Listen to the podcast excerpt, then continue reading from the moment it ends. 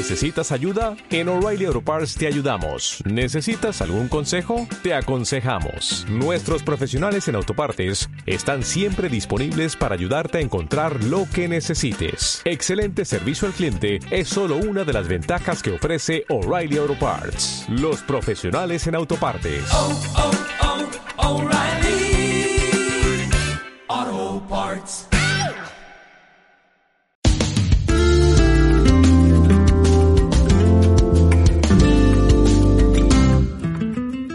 ¿Qué es toda esta fanfarria sobre los ángeles? Descubra lo que la Biblia dice sobre los ángeles ahora, en momento decisivo, con el doctor David Jeremiah. Parece que donde quiera que miremos, la gente tiene fiebre sobre los ángeles. Desde accesorios para la casa a tarjetas de felicitación, vemos productos de ángeles en todas partes. ¿De dónde vino este interés mundial en los ángeles? ¿Cómo comenzó? Pues hoy en Momento Decisivo, el doctor Jeremiah se enfoca en la angelomanía y cómo está tomando el mundo por asalto.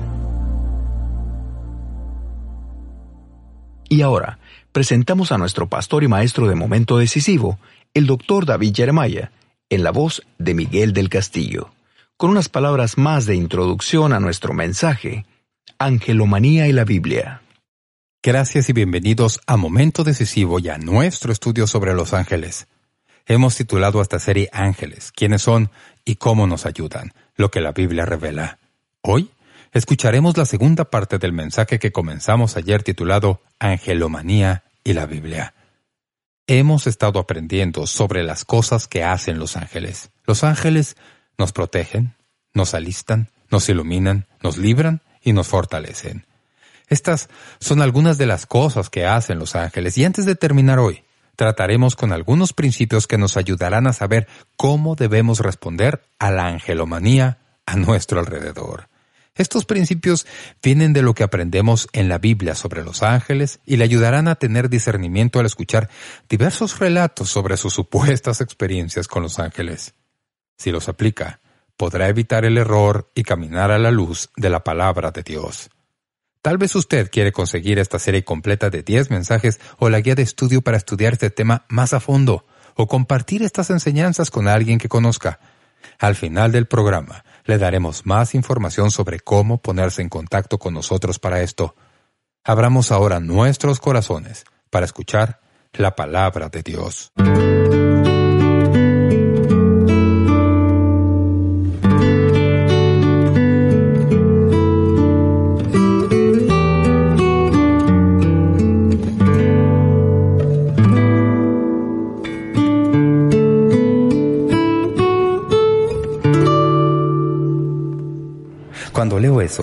Me doy cuenta de lo hermoso que es creer que cuando Dios nos mira, Dios nos ve por lo que podemos llegar a ser en Él y no lo que realmente somos. El ángel del Señor vino a alentar a Gedeón, así que los ángeles no solo nos protegen, nos guían y nos alientan, sino que también los ángeles nos libran. ¿Recuerdan la historia del apóstol Pedro? Estaba en prisión y en gran apuro porque Santiago ya había sido matado estaban persiguiendo a los líderes de la iglesia uno por uno para destruir el cristianismo y una noche mientras Pedro estaba en la cárcel, Dios envió un ángel para ayudarle. Hechos 12.7. Y he aquí que se presentó un ángel del Señor y una luz resplandeció en la cárcel, y tocando a Pedro en el costado le despertó diciendo, levántate pronto, y las cadenas se le cayeron de las manos. La Biblia dice que cuando llegó a la calle el ángel le dejó. Luego llegó a donde estaba orando y tocó la puerta. ¿Lo recuerdan? Habían estado orando por él toda la noche. Oh Dios, salva a Pedro, que no le maten. En ese momento, la respuesta a su oración toca la puerta, pero no le dejan entrar. Así que sigue tocando y por fin al abrir la puerta para mirar, viéndole le cerraron la puerta y entraron corriendo diciendo, es su ángel. Dios envió a un ángel para librar a Pedro. Y me encanta el Salmo 34.7 que dice, el ángel de Jehová acampa alrededor de los que le temen y los defiende. Salmo 34.7 Los ángeles nos libran. Y luego, los ángeles nos iluminan. La Biblia nos dice en Mateo 2, 19 y 20 que los ángeles aparecieron a José y María y escuchen las palabras. Pero después de muerto Herodes, he aquí un ángel del Señor apareció en sueños a José en Egipto, diciendo, Levántate, toma al niño y a su madre, y vete a tierra de Israel, porque han muerto los que procuraban la muerte del niño. Así que Dios envió un ángel para decirles a José y María que estaba bien regresar a casa porque aquellos que procuraban matar a todos los bebés habían muerto y ahora podían regresar sin peligro. Finalmente, los ángeles nos fortalecen Lucas 22, 43, en referencia a nuestro Señor, dice, y se le apareció un ángel del cielo para fortalecerle.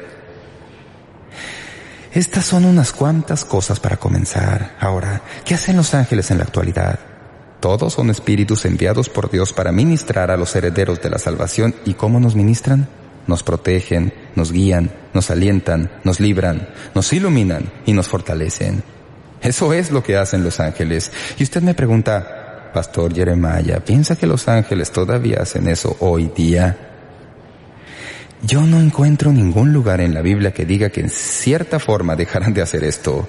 Este es el programa de Dios para los ángeles. Por cierto, puedo asegurarles que al acercarnos al final de la era, mientras aumenta la actividad demoníaca, debemos esperar el aumento de la actividad angelical. Es maravilloso repasar lo que los ángeles pueden hacer y hacen en nuestras vidas hoy. Pero Debo recordarles que nuestra norma es la palabra de Dios. Mucho de lo que se dice respecto a los ángeles en nuestro mundo no es bíblico y debemos tener cuidado para no dejarnos atrapar en la telaraña de la angelomanía de nuestros días. Así que quiero comenzar esta serie dándoles algunos principios muy claros de la palabra de Dios que serán la norma que usaremos a través de la cual veremos todo esto sobre los ángeles. Sean lo que hayan sido nuestras experiencias con ángeles en el pasado, debemos verificarlas según estas verdades básicas. Estos principios son bastante claros en la palabra de Dios. Debemos enfocarnos en estos principios. Quiero que los anoten y cada vez que venga alguien y diga, esto es lo que hizo un ángel o quiero hablar de este ángel, usted pueda sacar estos principios para confirmar lo que le relatan según lo que enseña la palabra de Dios y si lo que dicen no cumple con lo que dicen estos principios, puede saber que el ángel no es un ángel de Dios. La primera cosa que necesita entender en cuanto a todo esto es que los ángeles nunca deben reemplazar a Dios en nuestras vidas. Nunca. La revista Time informa los que se atragantan fácilmente con Dios y sus reglas deberían considerar a los ángeles que son el compromiso a la medida, encantadores y dulces, amables y no juzgan, disponibles para todos, como la aspirina. La revista Cristianismo hoy dice, los ángeles proveen una tentación demasiado fácil para los que quieren un pedazo de espiritualidad sin tener que molestar al mismísimo Dios. John Webster Anderson, autora de ¿Dónde andan los ángeles?, dice, Los ángeles son una entrada a la espiritualidad para los que hayan demasiado amenazadora la imagen del Dios judeo-cristiano. Los ángeles ofrecen una forma de espiritualidad sin Jesús y sin Dios.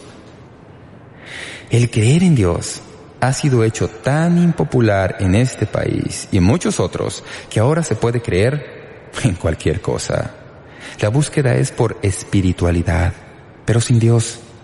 Nuestra sociedad, educada en el racionalismo, tiene hambre por cualquier cosa espiritual. Es importante recordar que la no creencia en Dios no resulta en creer en nada, sino en creer en cualquier cosa. Cuando no se cree en Dios, se cree en todo Dios que aparece, un Dios domesticado y manso, con minúscula inicial. El profesor Robert Elwood, especialista en religiones no ortodoxas en la Universidad del Sur de California, observa, con los ángeles por todos lados, la gente piensa que no tiene que fastidiar a Dios para conseguir ayuda. Un escritor compara a Dios con el gerente general de una corporación grande y dijo, uno no siempre puede hablar con él, pero siempre se puede hablar con alguna buena secretaria ejecutiva. Un ángel es como una buena secretaria ejecutiva. Ahora, para ustedes que me escuchan, que son secretarias ejecutivas, si piensan que acabo de llamarles un ángel, está bien, y me alegro que viniera a la iglesia, pero no es eso por lo que digo esto. Lo que quiero que noten es que mucha gente considera a los ángeles cuando deberían estar mirando a Dios. Han reemplazado a Dios en su vida con un ángel, y como han admitido, no se sienten tan amenazados, no sienten obligación. Uno puede hacer lo que le dé la gana y no habrá problemas con el ángel. George Landis, profesor del Antiguo Testamento en el Seminario Teológico Unión, le dijo a la revista Time, a los ojos de los líderes de iglesias tradicionales, los autores populares que presentan a los ángeles como si fueran mascotas domésticas, que invitan a los lectores a ponerse en contacto con sus ángeles internos o a invocar a sus propios ángeles psicoterapistas o verse como ángeles en entrenamiento, están traficando en espiritualidad de descuento. Eileen Freeman, que preside la red de observación de ángeles, escribió que mucho de la atracción de los ángeles es precisamente su carencia de compromisos denominacionales. Los ángeles trascienden toda religión, toda filosofía y todo credo. Es más, hasta donde sepamos, los ángeles no tienen religión. Su existencia precede a cualquier sistema religioso que haya existido en la Tierra. Así que es muy importante entender que nunca debemos reemplazar a Dios con los ángeles. Número 2. No se debe moldear a los ángeles para que satisfagan nuestro capricho. Lo que sabemos sobre los ángeles debe ser lo que enseña la Biblia y no lo que hemos inventado en nuestra mente que quisiéramos creer en cuanto a ellos. Por ejemplo, y sé que voy a meterme en un apuro con esto, pero es verdad. En la Biblia los ángeles de Dios aparecen siempre en masculino. Ahora, no quiero hablar mucho de esto, en algunos relatos históricos y experiencias personales se muestra a ángeles mujeres, pero nunca en la Biblia. Un ángel nunca aparece como mujer. Un ángel de Dios tampoco aparece como animal o ave. Según la Biblia, escuchen con cuidado, los ángeles son una clase de seres creados y nunca son representados como seres humanos espiritualmente avanzados. En otras palabras, los seres humanos no evolucionan para llegar a ser ángeles. Los ángeles no envejecen, ni pasan su tiempo tratando de ganarse sus alas como Clarence en la película clásica Es una vida maravillosa. Los ángeles de Dios existen eternamente desde que fueron creados y usted no puede llegar a ser un ángel. Ahora, Sé que puede ser confortante al perder a un ser querido y especialmente si es un niño o una niña decir que han ido al cielo para ser un ángel de Dios. Tal vez eso suene alentador en un tiempo de tristeza, pero no corresponde a lo que enseña la palabra de Dios. Usted tal vez quiera creerlo, pero no hay nada en la palabra de Dios que indique que los seres humanos se convierten en ángeles. Fuentes seculares dicen, los ángeles de Jehová son criaturas poderosas. En Génesis guardan la entrada oriental del Edén con espadas flameantes. En Ezequiel abruman al profeta con visiones asombrosas de seres de cuatro cabezas con muchas alas y muchos ojos. En Apocalipsis luchan contra un dragón, pero en sus encarnaciones modernas a estos poderosos mensajeros e intrépidos soldados se les ha reducido a tamaño de bocado que se digiere fácilmente. Los aterradores querubines de la Biblia se han convertido en encantadores querubines como muñecos. Solo en la nueva era es posible inventar un ángel tan blando como para que pueda ser ignorado. Sofía Burham sugiere que la popularidad actual de los ángeles es debido a que hemos creado este concepto de Dios castigador, celoso, que ejerce juicio. Ella nos asegura que los ángeles nunca lo son. Ellos son completamente compasivos. Y cuando ella dice eso, usted puede saber que no ha leído la Biblia porque en el libro de Apocalipsis, ¿quién está encargado del juicio al final del mundo? Son los ángeles. ¿No es cierto? Desde los cuatro rincones de la tierra. Así que por favor, no se haga una idea de los ángeles según lo que quiera imaginarse. Eso no es bueno. Su conocimiento de los ángeles debe venir de lo que Dios enseña en su palabra. Nunca se debe adorar a los ángeles. Alguien dijo que un anhelo por ángeles mayor que un deseo por el Creador llevará a problemas.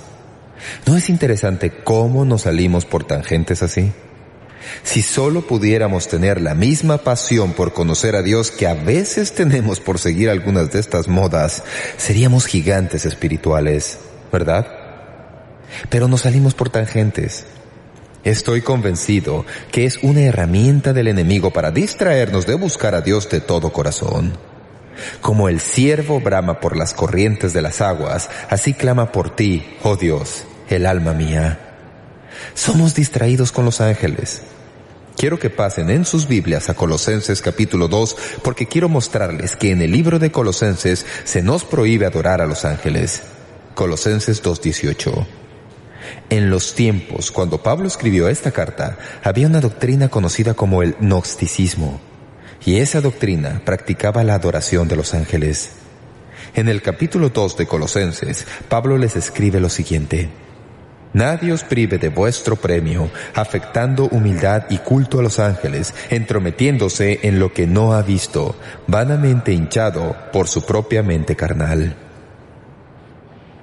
Una de las razones por las que los ángeles son invisibles a ojos humanos pudiera ser que, si pudieran ser vistos, los adoraríamos.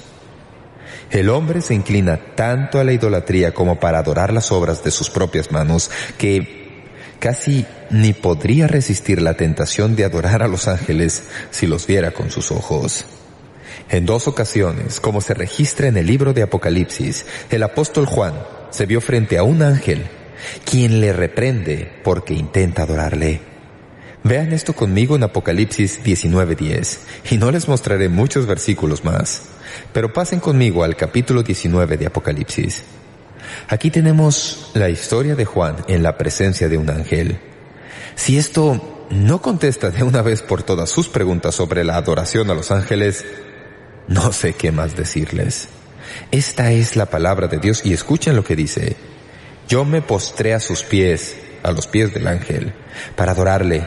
Y él me dijo, mira, no lo hagas. Yo soy consiervo tuyo y de tus hermanos que retienen el testimonio de Jesús. Adora a Dios, porque el testimonio de Jesús es el espíritu de la profecía.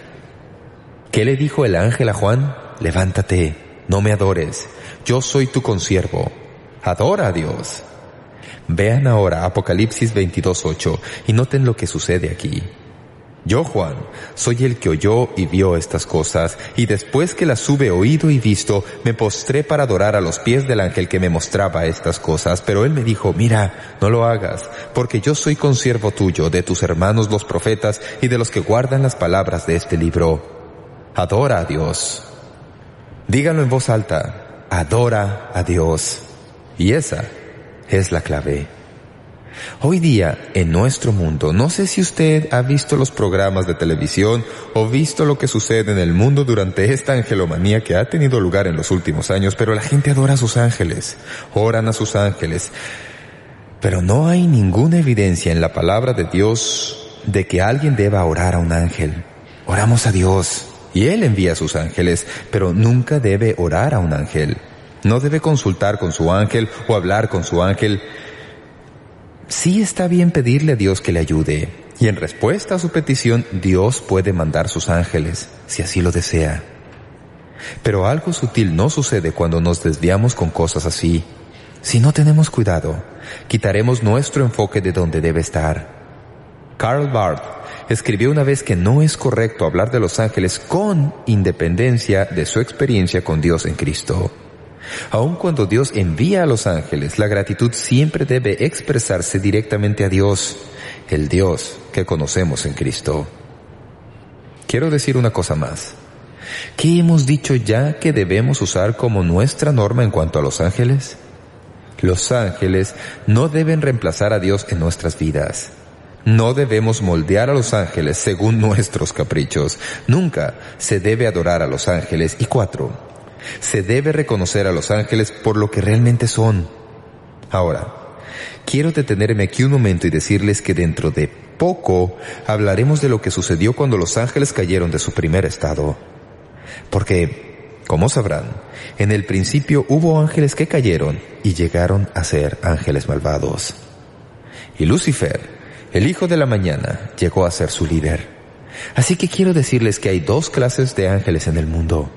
Tenemos a los ángeles de Dios y luego tenemos los que la Biblia llama ángeles de luz. Los ángeles de luz no son buenos ángeles. Se usa ese término para los ángeles malvados. Pasen en sus Biblias a 2 de Corintios capítulo 11. Y esta es la última cita que les pediré que busquen. Ahora, al haber dicho lo que he dicho, quiero que lean con cuidado estos versículos porque contienen verdades muy importantes. Segunda de Corintios 11, 14. Y no es de maravillarse porque Satanás mismo, y escuchen esto, se disfraza como qué? Como ángel de luz. Así que no es gran cosa que también sus ministros se disfracen como ministros de justificación cuyo fin será conforme a sus obras. ¿Captaron eso? La Biblia dice que Satanás se disfraza como ángel de luz y que sus ministros se disfrazan como ministros de justificación y todo es un engaño. Hay ángeles malvados que pueden causarle muchos problemas si usted trata con ellos. Quiero recordarles de algo que es muy serio para mí. Y es que dos grandes religiones en el mundo comenzaron cuando alguien escuchó a un ángel que no decía la verdad. Toda la religión musulmana es el resultado de que Mahoma haya escuchado a un ángel. Y la religión mormona es el resultado de que Joseph Smith haya escuchado al ángel Moroni que se supone que le dijo dónde se encontraban las tablas de oro. Así comenzó esa religión, a través de un ángel. Quiero decirles algo, y lo digo sinceramente, no todo ángel es de Dios, así que tiene que reconocer la diferencia. ¿Y qué nos dice Juan en la Biblia? Dice, probad los espíritus si son de Dios. Primera de Juan 4.1. Porque si no hace eso, puede extraviarse. Y cuando oye a la gente que habla del ángel que tiene dentro, eso no es de Dios. No hay un ángel dentro de uno. El Espíritu Santo vive en nosotros, pero Dios puede enviar a los ángeles para ayudarnos y eso es lo que creo que debemos entender. Quiero terminar este mensaje con una historia que nos lleva de regreso al principio. Quiero relatarles esta historia porque nos hace recordar lo que pueden hacer los ángeles cuando intervienen en nuestras vidas. Walt Shepard es un californiano de edad media, de habla suave, que todavía encuentra difícil creer lo que le ocurrió en 1971. Había llegado a un punto de crisis en mi vida, dice. Estaba metido con una persona, pero las cosas no estaban resultando. Estaba disgustado con la vida y quería acabarlo todo. Tomó la supercarretera interestatal 10, saliendo de Nueva Orleans, en donde vivía en ese entonces, hacia una población llamada Slidell Atrevidamente hundió el acelerador de su auto deportivo hasta alcanzar 200 kilómetros por hora. Entonces, vio un carro estacionado a un lado de la carretera que pensó que había sido abandonado. Determinó, esta es mi oportunidad de acabar con mi vida. Lanzó su carro contra el otro. Hubo una explosión y ambos vehículos quedaron envueltos en llamas. El conductor y pasajero del otro vehículo de alguna manera lograron salvarse. Walt no escapó tan fácilmente. Salí disparado por el parabrisas, cuenta, y aterricé sobre el motor, con las llamas rodeándome por todos lados. La cubierta del motor, abisagrada al frente, se abrió y me atrapó. Perdí el conocimiento. En ese punto de la historia, Walt cuenta lo que dijeron los testigos oculares. Había un hotel, precisamente frente al punto de la carretera donde choqué. El gerente oyó el impacto y llamó a una ambulancia. Cuando llegó la policía de carreteras, el intenso incendio les impidió que se acercaran como para poder ayudarme. Entonces, los oficiales vieron dos personas que aparecieron de repente aun cuando eran las 3.40 de la madrugada del domingo y no había ningún otro auto en la carretera.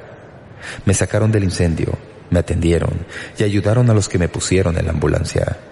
Más tarde la policía trató de entrevistarlos para acusarme de conducir temerariamente, pero habían desaparecido. El gerente del hotel también los vio. Sin embargo, no pudo identificarlos. Walt podía haber descartado el incidente como una coincidencia extraña o un giro de la suerte, pero los rescatadores inexplicablemente dejaron a Walt y a su familia con curiosidad. Mi padre hizo algunas averiguaciones y entrevistó a los testigos. Todos confirmaron que los dos personajes se acercaron al carro como si no estuviera incendiándose. La gente dijo que el intenso calor mantuvo a todos los demás por lo menos a 15 o 30 metros de distancia. La policía quedó sin explicación por el peculiar rescate. Durante los dolorosos meses de recuperación que siguieron, Walt pensó mucho en el incidente.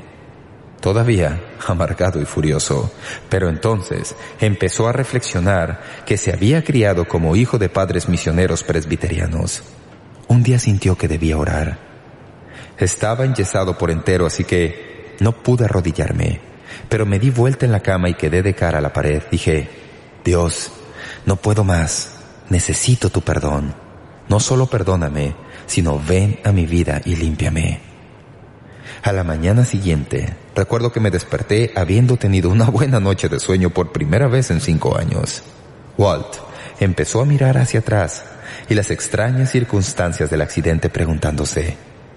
Hablaba con mi papá y una explicación sobrenatural afloró. Me dijo, hijo, pienso que te salvaron dos ángeles. Fui escéptico al principio, recuerda Walt. Las iglesias a las que empecé a asistir querían que yo hablara y que diera mi testimonio. ¿Cómo verifica uno eso? Pero ahora, con más años, me inclino más. Creo que los ángeles son simplemente una parte de los tratos naturales de Dios. Es asombroso.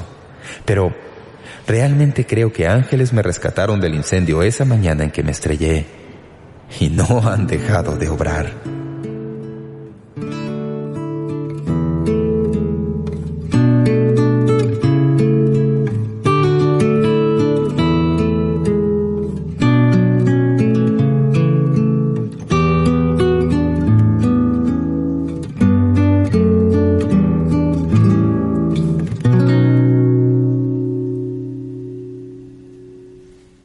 Gracias por escuchar hoy la conclusión de este mensaje de introducción a esta serie sobre los ángeles, quiénes son y cómo nos ayudan, lo que la Biblia revela. Mañana hablaremos de qué son los ángeles después de todo, al mirar la doctrina bíblica sobre los ángeles y aprender más sobre ellos en las páginas del Antiguo y Nuevo Testamentos. Estamos muy emocionados de poder presentar esta serie porque sabemos que muchos de nuestros amigos todavía están muy involucrados en la angelomanía de nuestra época. Necesitamos tomar la palabra de Dios y aplicarla a las preguntas que tiene la gente sobre los ángeles. Sentimos que podemos hacer esto a través de esta serie. Por eso, nos alegramos de que usted pueda estar con nosotros mientras hacemos esto. Le animamos a que tome el teléfono y ordene su guía de estudio hoy. Como siempre, muchas gracias por su participación hoy y hasta mañana.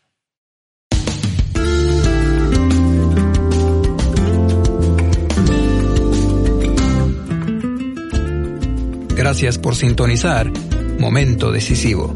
Esperamos que usted pueda tomar un momento para escribirnos una carta en respaldo del Ministerio. Le agradecemos su correspondencia.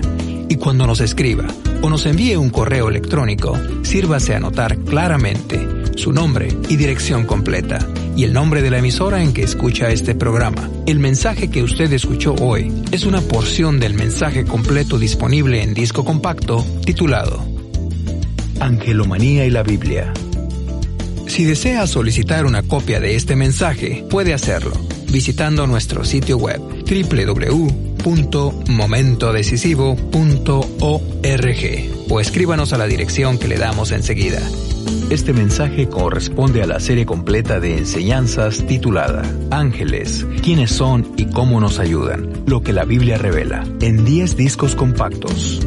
Para más información sobre cómo conseguir estos mensajes que ofrecemos, puede visitar nuestro sitio web www.momentodecisivo.org o escríbanos a Momento Decisivo, P.O. Box 3804, San Diego, California 92163, Estados Unidos de América. Sintonícenos nuevamente mañana para estudiar juntos la palabra de Dios aquí en Momento Decisivo con el doctor David Jeremiah. También puede escuchar Momento Decisivo cuando guste en nuestra página web, ubicada en momentodecisivo.org. Dale más potencia a tu primavera con The Home Depot. Obtén una potencia similar a la de la gasolina para podar, recortar y soplar con el sistema OnePlus de 18 voltios de Ryobi desde solo 89 dólares. Potencia para podar un tercio de un acre con una carga. Potencia para recortar el césped que dura hasta dos horas. Y fuerza de soplado de 110 millas por hora. Todo con una batería intercambiable. Llévate el sistema inalámbrico OnePlus de 18 voltios de Ryobi. Solo en The Home Depot. Haces más. Logras más.